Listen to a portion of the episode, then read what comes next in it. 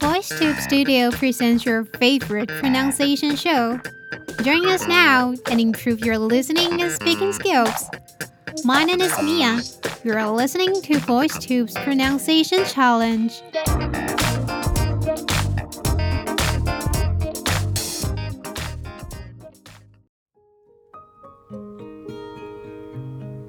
Hello, VoiceTubers. Good to see you today. I am Mia.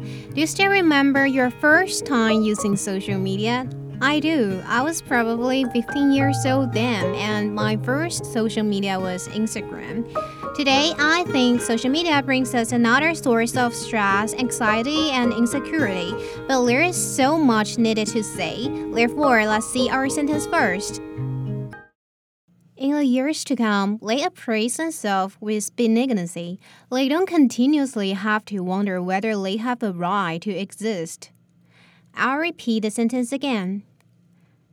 In the years to come, they appraise themselves with benignity. They don't continuously have to wonder whether they have a right to exist.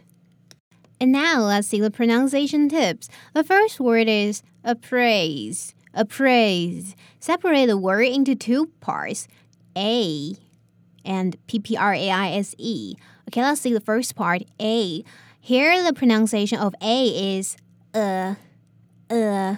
Okay, and now let's see the second part P P R A I S E. Also, there are two P here. We only have to pronounce one P sound, and then A I is A.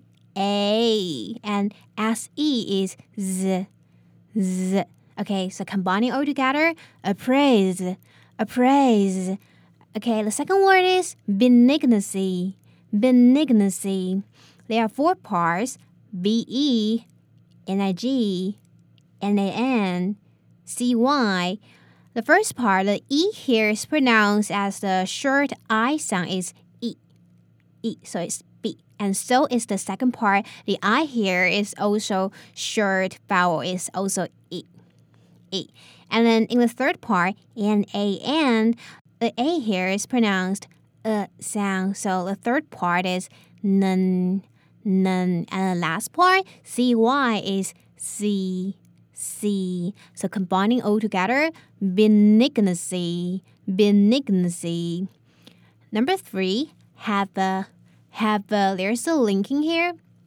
Number four, exist, exist. Many people will pronounce this word as exist, but the correct one is actually exist. There's a slight z sound here, so it's less air and more stress. So let's listen carefully.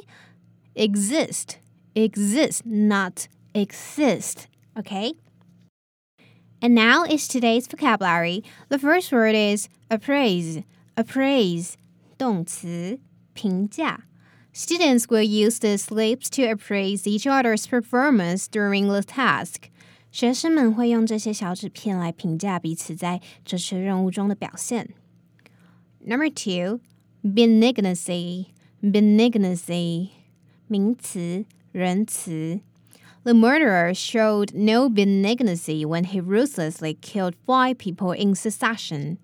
该名凶手无情地连续杀害五个人，没有表现出一点仁慈。Number three, continuously, continuously 副词连续地。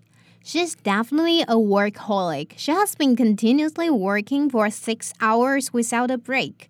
她绝对是一名工作狂。她已经工作了连续六个小时都没有休息。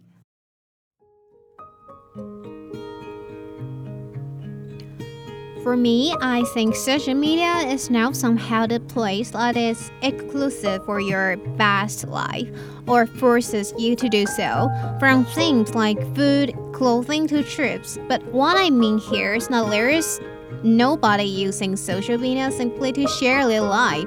What I am to say is that social media controls us. We somehow start to compare with others, envy what others get overinterpret what artists post on their stories and so on.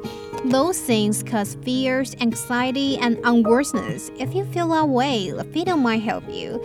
This is the end of today's video. I am Mia, and don't forget to record your pronunciation challenge. See you next time.